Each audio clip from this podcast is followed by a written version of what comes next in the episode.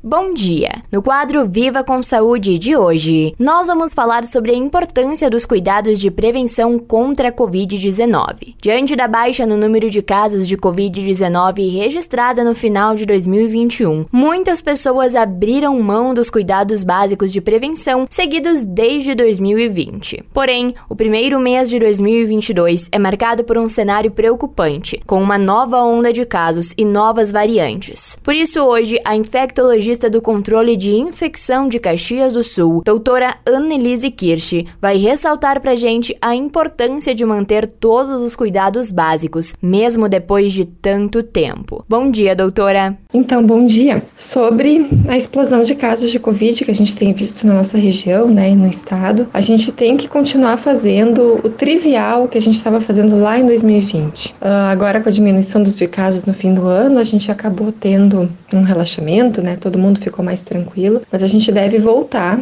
a fazer aquelas medidas de prevenção lá do início. Sempre usar máscara, né, quando a gente estiver uh, junto de outras pessoas e em ambientes públicos, né, então usar máscara corretamente posicionada entre tapando o nariz até o queixo, sem muito espaço para aberto nas laterais. As máscaras podem ser feitas de tecido, mas um tecido de algodão duplo ou triplo e que fique bem ajustado ao rosto, que não fique caindo toda vez que a pessoa fala. Uh, da mesma forma, a gente deve continuar usando álcool sempre depois de tocar em superfícies de, de uso comum, né? Então, e principalmente antes de tocar o rosto. Então, usar álcool em gel com 70% com frequência continua sendo uma maneira muito eficaz a gente não carregar o vírus com as mãos, né, para as nossas portas de entrada, que são olhos, nariz, boca, uh, e manter o distanciamento social né? Evitar locais com grande aglomeração. A gente sabe que agora festas são liberadas, né? Restaurantes e tudo mais. A gente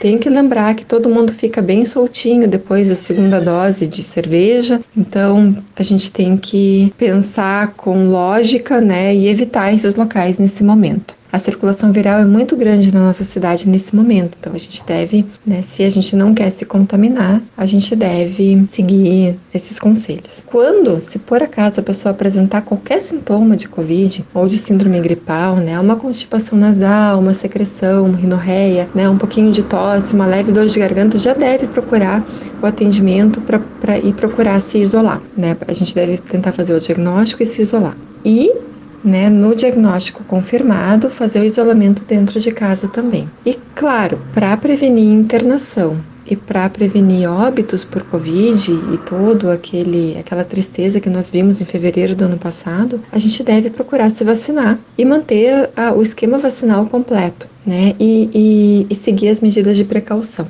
É a única, a única forma que a gente tem de sair do, do sufoco que a gente está agora. Então eu espero que todos permaneçam saudáveis e até mais. Um abraço. Perfeito, muito obrigada pela tua participação, doutora. Esse foi o quadro Viva com Saúde de hoje, da Central de Conteúdo do Grupo RS com Fernanda Tomás.